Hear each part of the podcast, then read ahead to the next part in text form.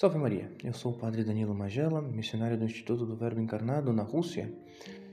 E hoje, quinta-feira, dia 29 de fevereiro, vamos meditar sobre o Evangelho de São Lucas, capítulo 16, versículos do 19 ao 31.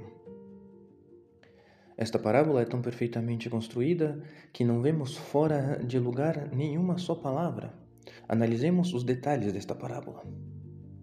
Em primeiro lugar, temos o homem rico às vezes chamado de dives, que significa rico em latim.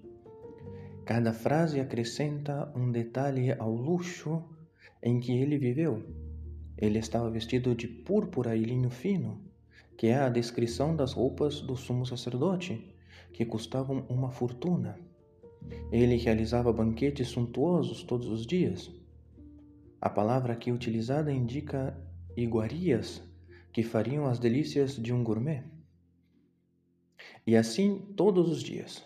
Não há dúvida que ele estava quebrando, descumprindo, assim, o terceiro mandamento que afirma que se deve trabalhar seis dias e descansar no sétimo.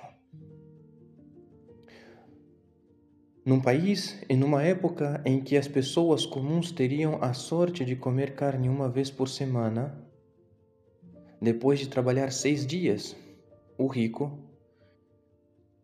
é o prototipo do preguiçoso. Lázaro gostaria de recolher as migalhas que caíam da mesa deste rico. E naquela época não se usavam garfos, facas ou guardanapos, mas as pessoas comiam com as mãos. E nas casas dos ricos, as mãos eram limpas, esfregando-as com o pão que caía no chão. Lázaro gostaria de ficar farto com essas migalhas que caíam da mesa do rico. Em segundo lugar, temos então Lázaro.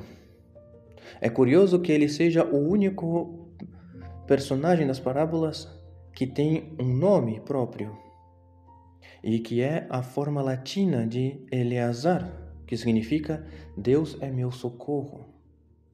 Ele era um mendigo e estava coberto de feridas ulcerosas em tal estado que não conseguia nem se defender dos cães que o atacavam com suas lambidas. Esta é a cena deste mundo que muda abruptamente para que vejamos o que acontece no mundo vindouro. Lá, Lázaro está no céu e o rico está no inferno.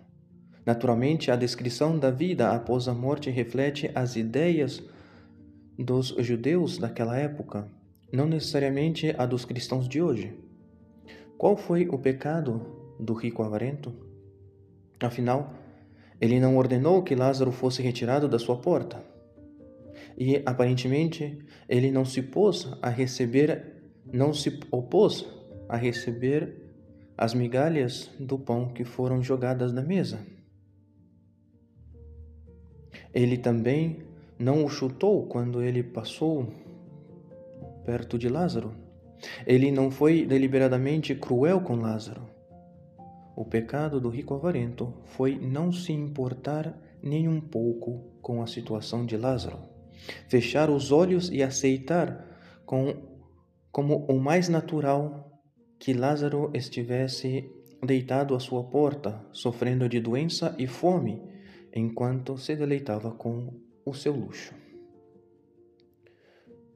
Como alguém disse, não foi tanto o que ele fez, mas o que ele não fez que o levou ao inferno. O pecado do rico avarento foi poder ver o sofrimento e a necessidade do mundo ao seu redor e endurecer o seu coração e não fazer nada para remediar aquela realidade. Ele sofreu as consequências de ter sido insensível.